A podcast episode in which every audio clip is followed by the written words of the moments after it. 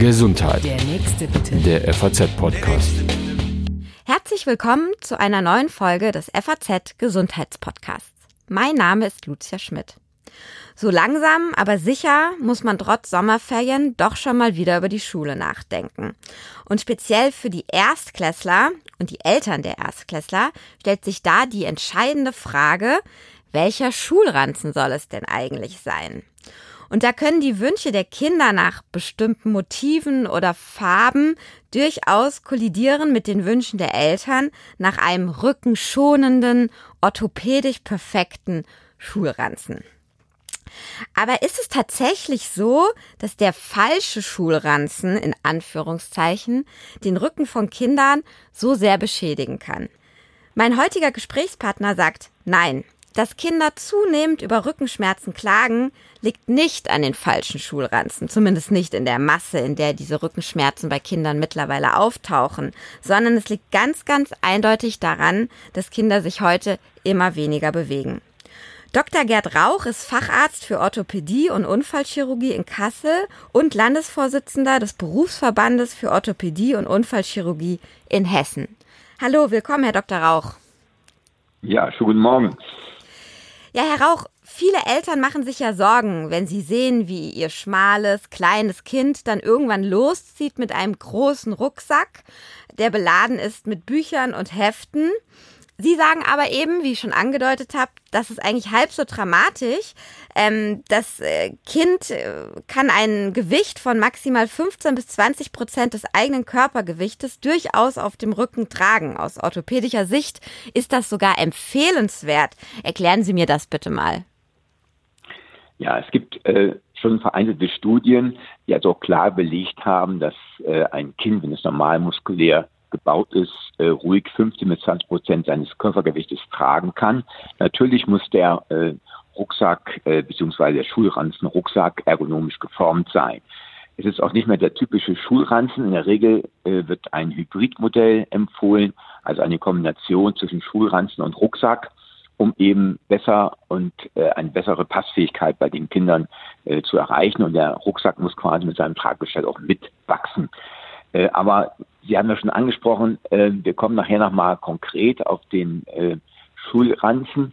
Äh, aber in der Regel ist es so, dass die Kinder ja nur kurze Schulwege von ungefähr 10 Minuten bis 15 Minuten absolvieren, zweimal am Tag, äh, sodass die Belastung von der Zeit her nicht sehr groß ist. Das Hauptproblem für diese Rückenschmerzen, die Sie angesprochen haben, ist eben das unsere Sitzgesellschaft. Mhm. Ähm, es gab jüngst eine Studie von der Sporthochschule Köln, dass die Erwachsenen siebeneinhalb Stunden in der Regel sitzen und die Kinder sitzen über achteinhalb Stunden am Tag. Das ist aber wirklich viel. Wie kommt denn diese hohe Zahl zustande? Also 8,5 Stunden ist ja praktisch ein kompletter Arbeitstag. Genau, das ist das Problem. Die Kinder, ähm, gut, zu Hause ist klar, normaler Frühstück und so weiter, dann geht's los. Zum Teil werden die Kinder ja nicht mal äh, zu Fuß in die Schule geschickt. Gerade wenn sie in die weiterbildenden Schulen geht, müssen sie häufig fahren oder werden gefahren von den Eltern.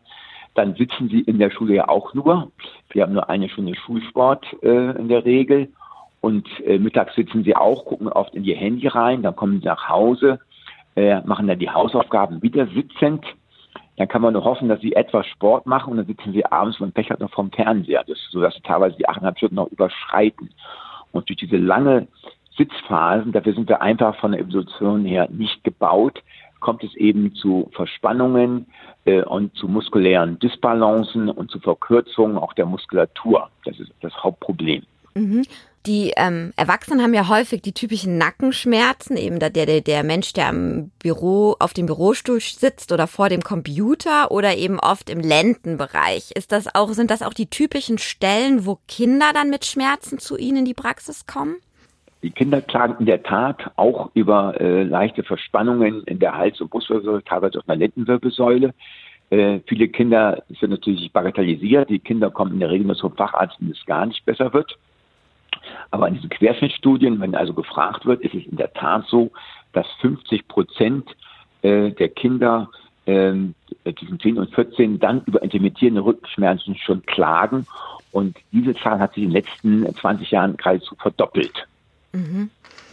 Und was machen Sie mit den Kindern dann? Also gibt es da bestimmte Therapien, bestimmte Übungen? Also man kennt das ja eher von älteren Menschen, die dann in solche Rückenfitnessstudios gehen, damit ganz speziell diese Symptome behandelt werden. Ist das bei Kindern auch so oder was raten Sie den Kindern querstrich den Eltern?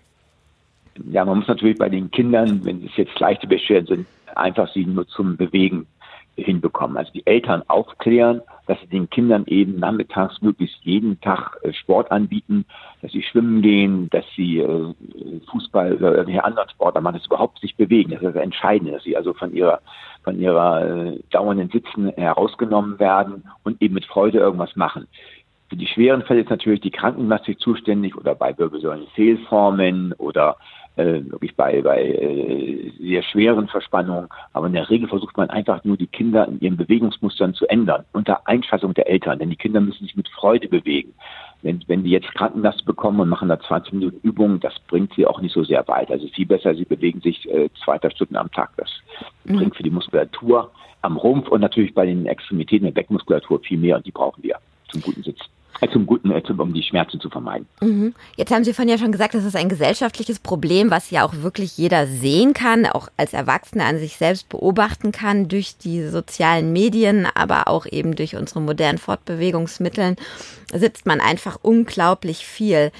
Das heißt, ähm, was haben Sie für eine Forderung? Geht dieser Vorwurf zu sagen, unsere Kinder bewegen sich wirklich viel, viel zu wenig und das hat mittlerweile nicht nur die Folge, dass Kinder übergewichtig werden, sondern eben auch, dass sie wirklich unter Bewegungsschmerzen leiden. Geht da der Vorwurf an die Eltern oder geht er an die Schulen? Sie haben vorhin das Stichwort Schulsport angesprochen oder eben an die Politik. Was fordern Sie da als Orthopäde, der mit diesen Kindern zu tun hat? Ja, also müssen wir, müssen wir alle ins Boot holen. Ähm, es gibt natürlich Eltern, die sich persönlich äh, selber viel bewegen und die Kinder wachsen dann, by the way, damit auf, dass sie sich eben auch Sport machen, dass sie eben auch mit den Eltern Sport machen. Aber wir haben auch viele Kinder, wo die Eltern keinen Sport machen. Und deswegen müsste, wäre unsere Forderung, unser Wunsch wäre, dass die Kinder jeden Tag eine Stunde Schulsport bekämen oder auch schon im Kindergarten jeden Tag eine Stunde im Kindergarten Sport gemacht wird, spielerisch, sodass die Kinder sich daran gewöhnen, dass es zum Leben dazugehört, sich einfach zu bewegen jeden Tag. Und äh, das muss natürlich, kann ja auch äh, spielerisch sein, mit, mit Ballspielen oder mit Bewegungsspielen und Turnübungen und so weiter, wo man die Kinder eben da abholen kann, wo sie Lust dazu haben, das umzusetzen. Das ist also eine Selbstverständlichkeit wird, dass sie sich bewegen. Das ist eigentlich das, das Entscheidende. Dann werden sie es auch im Erwachsenenalter äh, umsetzen. Und der rote Effekt ist eben dabei, dass sie eine gute Muskulatur bekommen und dass später eben diese Zivilisationserkrankung mit Übergewicht und Haltungsschäden eben vermieden wird. Aber das ist wirklich eine Sache, die wir, wo wir gesamt äh, gesellschaftlich ran müssen und das muss die Politik einfach umsetzen. Das ist ja auch, es gibt ja andere Länder wie in den USA und in England, wo es teilweise auch schon gemacht wird. Und das müssen wir also dringend fordern, sonst kriegen wir Riesenprobleme in 10, 20 Jahren. Wir sprechen im Moment ja viel über Gesamt, äh, also Ganztagsschulen, nicht Gesamtschulen, Entschuldigung, Ganztagsschulen, wo die Kinder eben viel mehr in der Schule sind. Ist da, bietet das nicht eine Chance, da eben am Nachmittag ähm, Bewegung und Sport nochmal ganz bewusst einzubauen? Das wäre eigentlich eine ganz tolle Sache. Man kann ja auch Sportunterricht anbieten oder man macht irgendwelche AGs, wo die Kinder nach ihren Neigungen Sport machen. Entscheidend ist, dass sie sich bewegen und nicht sitzen. Und das, das ist wirklich eine dringende Forderung äh, an die Politik, das umzusetzen. Ich glaube, das müssen wir dann einfach auch mit entsprechenden Bestimmungen verankern, dass es in den Schulen so passiert. Gerade wenn die Kinder dann noch acht Stunden in der Schule sind, in der Ganztagsschule, dann muss dieser äh, Auftrag an die Schulen gehen und es muss umgesetzt werden. Mhm. Jetzt mal neben diesen großen, sage ich mal, politisch-gesellschaftlichen Forderungen doch auch noch mal zurück zum Schulranzen. Mit dem haben Sie sich ja auch beschäftigt, weil die Frage, was für ein Schulranzen soll es sein, ist ja trotzdem entscheidend, damit der Rücken am Ende oder keine Beschwerden auftauchen. Also diese Rucksäcke, die so runterhängen und gar nicht mehr richtig sich an den Rücken an schmiegen, ähm, sind sicherlich nicht die allerbeste Wahl, zumindest nicht für die Grundschulkinder. Deswegen nochmal die Frage an Sie. Fangen wir mit den ergonomischen Kriterien an. Was sollte ein guter Schulranzen für ein Grundschulkind ähm, erfüllen? Ja, der Schulranzen soll also eigentlich mit dem Kind mitwachsen. Das heißt, er soll, äh, er soll einen Doseschutz haben, das ist eine, eine äh, Befestigung, dass eben die Kinder nicht ins Hohlkreuz gehen, äh, sondern eben gerade sind. Ähm, dann, äh, der muss stufenlos verstellbar sein. Dann sollte der äh, Schulranzenrucksack nicht über die Schultern überreichen, damit die Kinder sich die Halswirbelsäule gut bewegen können, auch wegen der Verkehrssicherheit. Dann sollte, sollte ähm, gute Schultergürtel da sein, breit, rutschfest und Brust- und äh, Beckengürtel da sein, damit eben Teil vom Gewicht sich an den Beckenkamm abstützt. Und der Brustkorb ist halt wichtig, dass äh, der, dass, dass der Schulranzen möglichst eng äh, an die Wirbelsäule sich anschmiegt, äh, damit eben das Gewicht äh, nicht so langen Hebelarm hat. Mhm. Äh, wichtig ist auch, ähm, dass äh, der Schulranzen gut gepackt wird. Also die Eltern müssen mit dem Kind den, äh, den, den Rucksack packen. Das heißt, die schweren Bücher kommen direkt an äh, den Rücken heran. Ähm, und ähm, er sollte auch keine Schlagseite haben, der Rucksack. Das muss ein Kind auch erst lernen. Da muss man wirklich mit helfen und so weiter. Und natürlich darauf hinweisen, dass eventuell auch nur die Schulbücher reinkommen, die an dem Tag gebraucht werden. Es kann natürlich auch sein, dass wir in ein paar Jahren dann nur wirklich den, durch den Digitalisierungspakt nur auch Laptops drin haben, dann natürlich das Problem nicht mehr so sehr. Wir müssen nur die Sportsachen mitgeschleppt werden und eventuell Getränke. Aber ein gute Packen ist halt wichtig, dass man immer die Kinder darauf hinweisen, dass sie die Bücher, die sie nicht brauchen, auch herausnehmen. Mhm. Und man kann natürlich mit einem guten Brustkorb und Schultergürtel das, den, den Rucksack quasi enger an den Körper heranbringen, dann wackelt er nicht so sehr und wird besser abgefangen. Mhm. Und wie ist das mit den Sicherheitsdingen ähm, wie Reflektoren zum Beispiel auf dem Schulranzen? Auf was muss ich denn da achten, dass mein Kind auch gut gesehen wird? Das ist ja die andere Gefahrenquelle, sage ich mal, auf dem Schulweg. Ja, das ist ein ganz, ganz wichtiger Punkt. Äh, wir haben jetzt am letzten Kongress in Berlin, DKU-Kongress, auch äh, auf die Verkehrssicherheit hingewiesen. Gerade die Kinder die im Verkehr nicht, äh, noch nicht so geschult sind, verunglücken gerade auch in den, in den äh, Tageszeiten, wo es eben dunkler ist. Da gibt es eine, eine DIN-Norm. Äh, man kann es einfach zusammenfassen. Ähm, zehn Prozent der Rucksackfläche sollte retroflektierende ähm, retroflektierende Substanzen haben, damit eben in der Nacht, wenn es angeleuchtet wird, eben es leuchtet. Und 20 Prozent der Fläche sollte mit fluoreszierenden Farben beschichtet sein, äh, damit auch bei Tag eben die Kinder von Weitem gesehen werden. Das ist ein ganz, ganz wichtiger Punkt.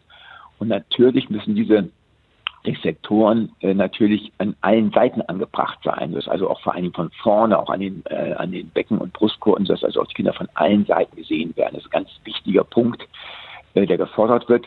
Und bei der letzten TÜV-Untersuchung ähm, sind auch die Hälfte aller Rucksäcke durchgefallen, weil sie diese Sicherheitsaspekte nicht äh, bekommen haben. Zum Teil muss man diese Sicherheits vor, äh, Vorrichtungen extra dazu kaufen, was natürlich eigentlich auch äh, wirklich äh, nicht äh, wirklich äh, schlimm ist, dass man das nicht automatisch reinbringt. Also die Leute sollen auf die DIN-Norm achten, wenn sie kaufen.